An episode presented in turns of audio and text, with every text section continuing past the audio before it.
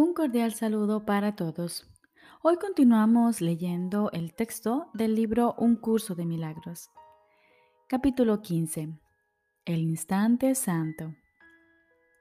Cuarta parte. La práctica del instante santo. Jesús nos dice, es posible aprender este curso inmediatamente a no ser que creas que lo que Dios dispone requiere tiempo. Y esto solo puede significar que prefiere seguir demorando reconocer el hecho de que lo que su voluntad dispone ya se ha cumplido. El instante santo es este mismo instante y cada instante. El que deseas que sea santo, lo es. El que no deseas que lo sea, lo desperdicias. En tus manos está decidir qué instante ha de ser santo. No demores esta decisión, pues más allá del pasado y del futuro, donde no podrías encontrar el instante santo, éste espera ansiosamente tu aceptación. Sin embargo, no puedes tener una conciencia feliz de él mientras no lo desees, pues encierra dentro de sí la liberación total de la pequeñez. Tu práctica, por lo tanto, debe basarse en que estés dispuesto a dejar a un lado toda pequeñez. El instante en que la grandeza ha de descender sobre ti se encuentra tan lejos como tu deseo de ella. Mientras no la desees y en su lugar prefieras valorar la pequeñez, esa será la distancia a la que se encontrará en ti. En la medida en que la desees, en esa misma medida harás que se aproxime a ti no pienses que puedes ir en busca de la salvación a tu manera y alcanzarla.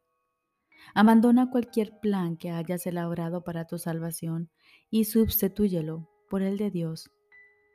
Su plan te satisfará. No hay nada más que pueda brindarte paz, pues la paz es de Dios y de nadie más que de Él.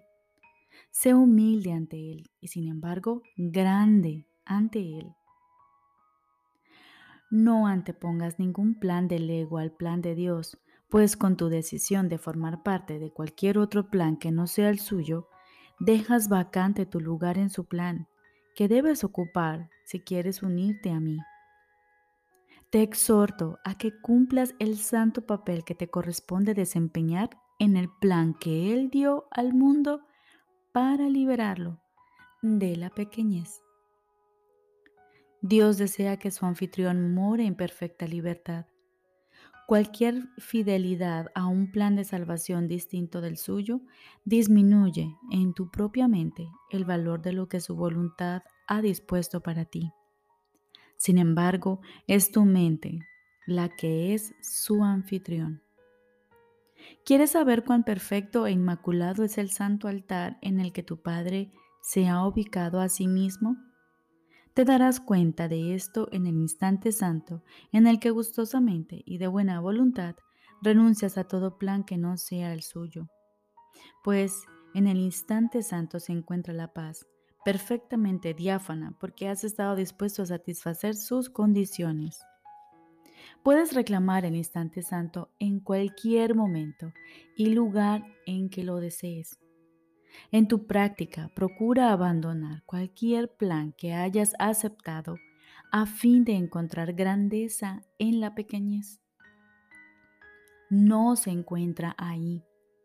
Utiliza el instante santo solo para reconocer que por tu cuenta no puedes saber dónde se encuentra y que lo único que harías serías engañarte a ti mismo. Yo me encuentro dentro del instante santo tan claramente como tú quieres que lo esté. Y el tiempo que tardes en aprender a aceptarme será el mismo tiempo que tardarás en hacer tuyo el instante santo. Te exhorto a que hagas que el instante santo pase a ser tuyo de inmediato, pues liberar la mente del anfitrión de Dios de la pequeñez no depende del tiempo, sino de la buena voluntad que se tenga para ello. La razón de que este curso sea simple es que la verdad es simple.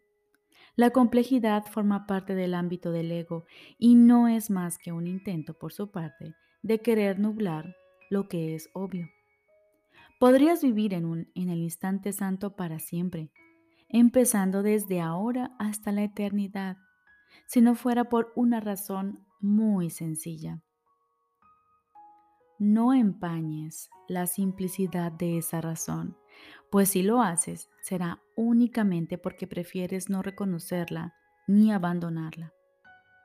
La razón llenamente expuesta es esta.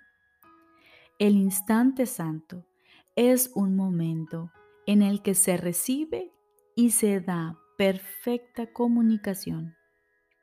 Esto quiere decir que es un momento en el que tu mente es receptiva, tanto para recibir como para dar. El instante santo es el reconocimiento de que todas las mentes están en comunicación. Por lo tanto, tu mente no trata de cambiar nada, sino simplemente de aceptarlo todo.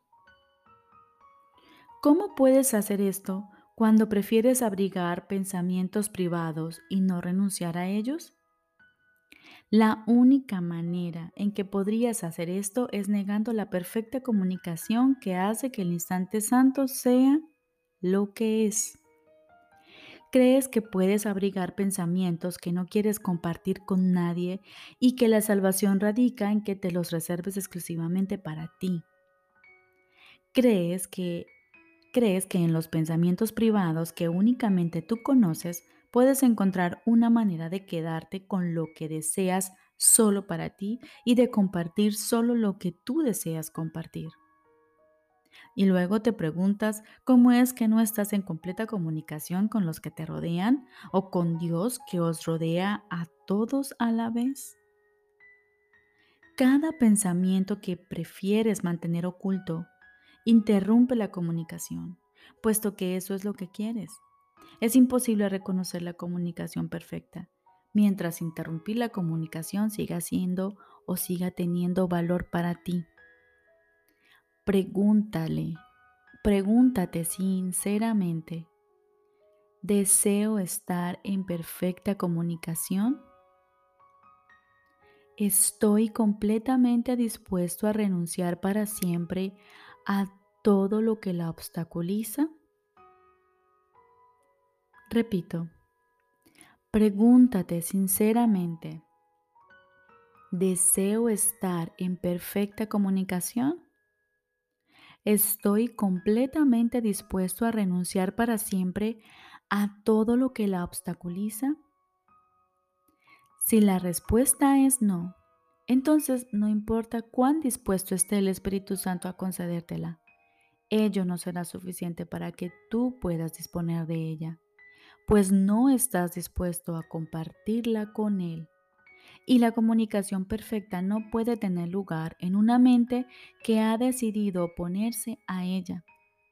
Pues dar el instante santo, así como recibirlo, requiere la misma dosis de buena voluntad, al ser la aceptación de la única voluntad que gobierna todo pensamiento.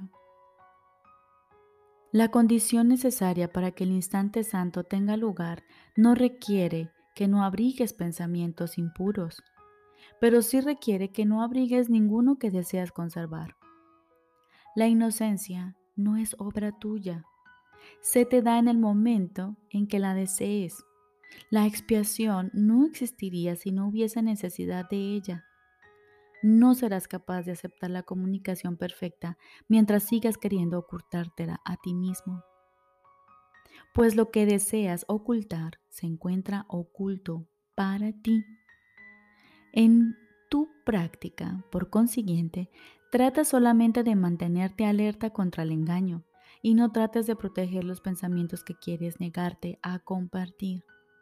Deja que la pureza del Espíritu Santo los desvanezca con su fulgor y concéntrate solo en estar listo para la pureza que Él te ofrece. De esta manera, Él te preparará para que reconozcas que eres un anfitrión de Dios y no un rehén de nada ni de nadie.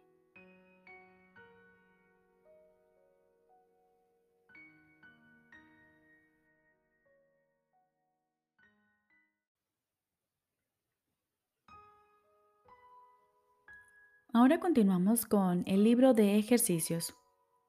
Lección número 120. Para los repasos de mañana y noche. Primero, descanso en Dios. Hoy descanso en Dios y dejo que Él obre en mí y a través de mí, mientras descanso en Él en silencio y con absoluta certeza. Segundo, soy tal como Dios me creó. Soy el Hijo de Dios. Hoy dejo a un lado todas las enfermizas ilusiones que albergo acerca de mí mismo y dejo que mi Padre me diga quién soy. Y durante el día, a la hora en punto, vamos a repetir descanso en Dios. Y media hora más tarde decimos, soy tal como Dios me creó. Recordemos, lección número 120. Tenemos dos repasos importantes en la mañana y en la noche. Y durante el día nos recordaremos a la hora en punto lo siguiente. Descanso en Dios. Y media hora más tarde nos repetiremos. Soy tal como Dios me creó. Les deseo un feliz día.